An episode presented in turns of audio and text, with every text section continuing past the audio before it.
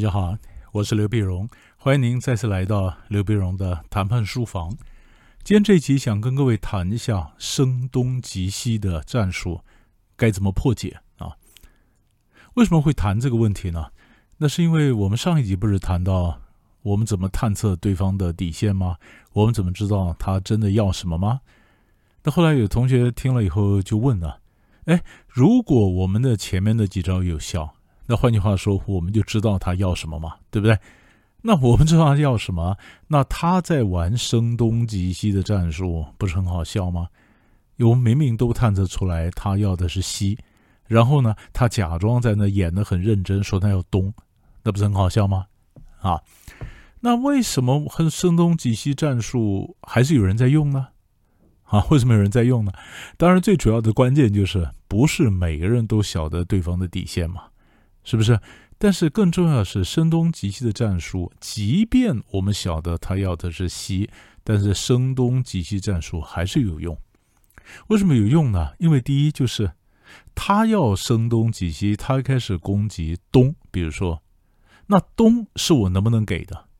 那我不能给的嘛，我不能给的，所以我一定会抗拒嘛。对不对？那当然，也许我晓得他声东击西，可是我没有把握他会不会忽然改变他的想法，声东击东呢？是不是？所以人有时候会贪心嘛。他本来只是要西，后来发现我在东上面也没抗拒的时候呢，他顺顺便就想东西两个同时收割了，也有可能啊。所以当他在攻击东的时候呢，我如果东的真的是不能给我，当然要抗拒啊。抗拒，抗拒，抗拒，抗拒，然后他嘣一下，他就说：“好吧，那你如果呃东不能给我的话，那你可不可以给我西？”啊，他就转到西去了。那如果我们最终还是在西上面让步让给他了，我回去就可以跟交代啊，我起码跟我的老板呢，跟我的长官可以交代。哎，本来对方是要东的啊，但是要不是我强力抗拒的话，不然我损失更多，对不对？也就是说，他的声东击西，表面上好像是他很得意的，他欺敌，但是实际上呢，他是为我后面的让步让西给他做了一点铺垫的工作。所以我让西给他的时候，我也可以跟我的老板有所交代，说我不是完全没有抗拒的，我是抗拒了东啊，呃，守下了东，我最后放了西。对吧？那虽然就我来讲呢，当然东西两个如果都不让的话，当然最好。如果被逼得非让不可的话呢，哎，那么两害相权取其轻，那么嗯，西是可以让的，东是不能让的，所以我守住了我的东，也就是东是我的 must，西可能只是一个 want，所以我守住我的东。所以你说他声东击西，对他来讲，他很得意啊，他以为他骗了我。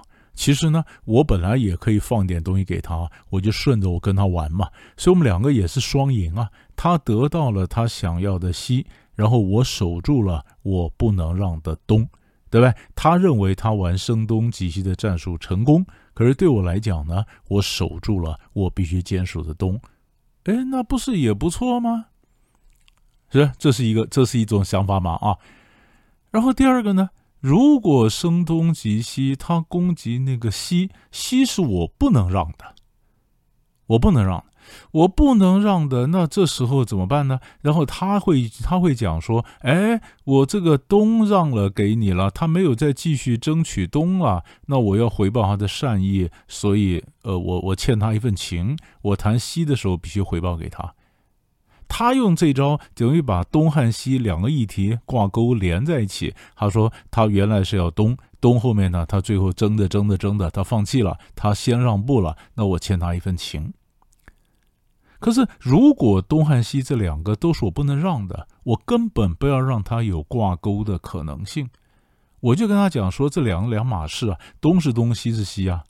东是东西是西，你东不让，东这不让，那西那不等于我就要让西给你啊？我两个都不让。如果非常强势的话，我两个都不让，对不对啊？那如果我没那么强势呢？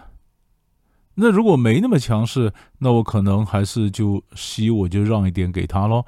西干啥？那就是我们一码归一码来谈嘛。我们就谈西，那就是正常情况下在谈判的时候，那如果他要西，我不能够让，我当然说 no。可是我如果没办法说 no，我会怎么办呢？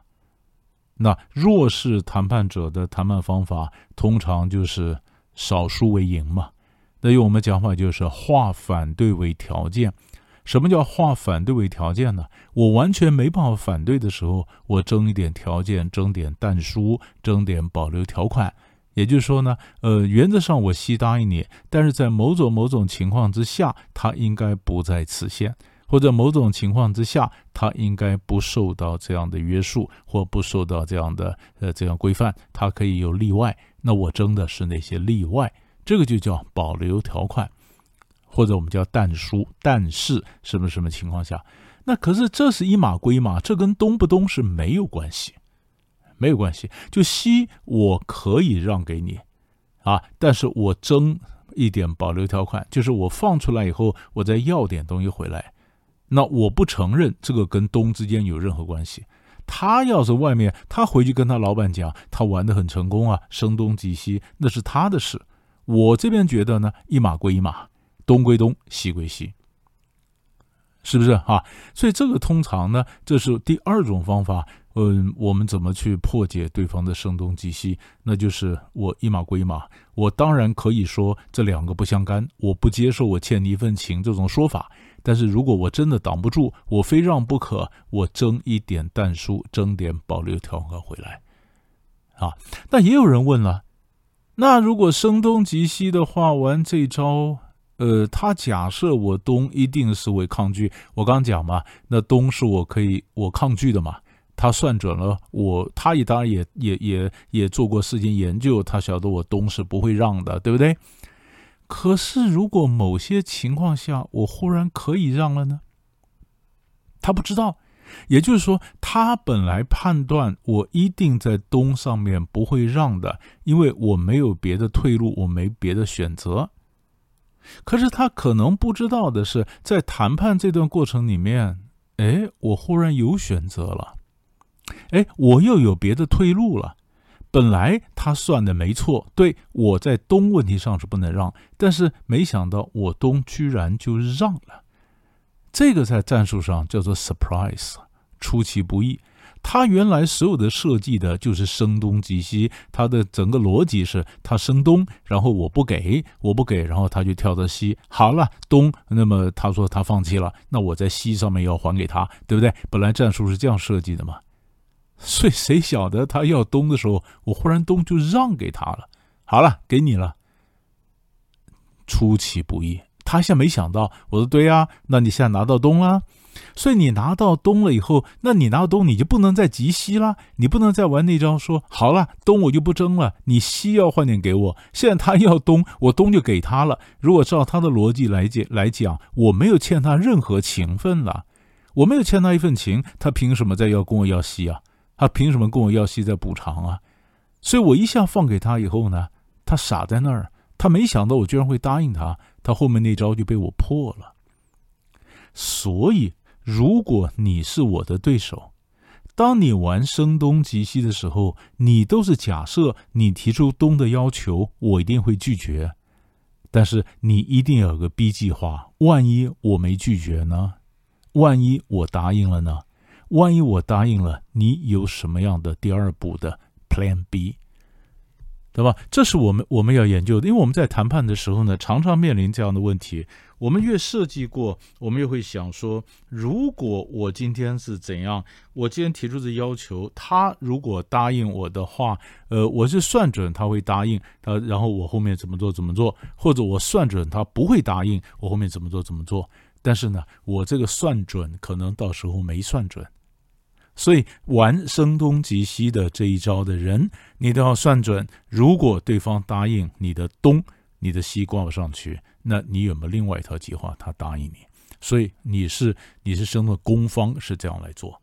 那我刚刚讲半天是从我们守方角度来看，那么就说我如果那东的话，我让不让？我不让的话，西我不让它中间切割，呃，不让它挂钩，我把它切割开或者怎么样，这种保留条款，对不对？然后呢？让你有发现，我讲了半天声东击西，跟我知不知道他到底要什么其实没有关系。就算我知道他要的是西，他跟我玩声东击西，我还是跟他玩下去。我不是跟你讲吗？那玩这招其实为我后面让步让西给他做了一些铺垫的工作，我回来可以交代嘛。所以我知道他要什么，跟他是不是玩声东击西没有关系。然后呢，他是不是成功的欺敌？他可以回家很得意的跟他老板说他成功的欺敌。但是我因为知道他要什么，我根本没有被欺，可是我还是跟他一样跳 tango，两个人一样把这 game 给唱完，把这舞给跳完。但是我不认为我被骗，因为我本来可以让的就是西，我要守的就是东，没有差别。对吧？这就回答了很多同学问的问题。说，哎，我们知道他是声东击西的话，或他也知道，嗯，对不对？我在玩这招，呃，他也知道我真的要什么。那我在玩声东击西这招会不会很好笑？不好笑，因为它里面有太多太多的各种不同的状况可以让你去变化。想想，想想，这东西可能花点时间想想中间的逻辑啊。想想有问题你再问我。我们下集再见。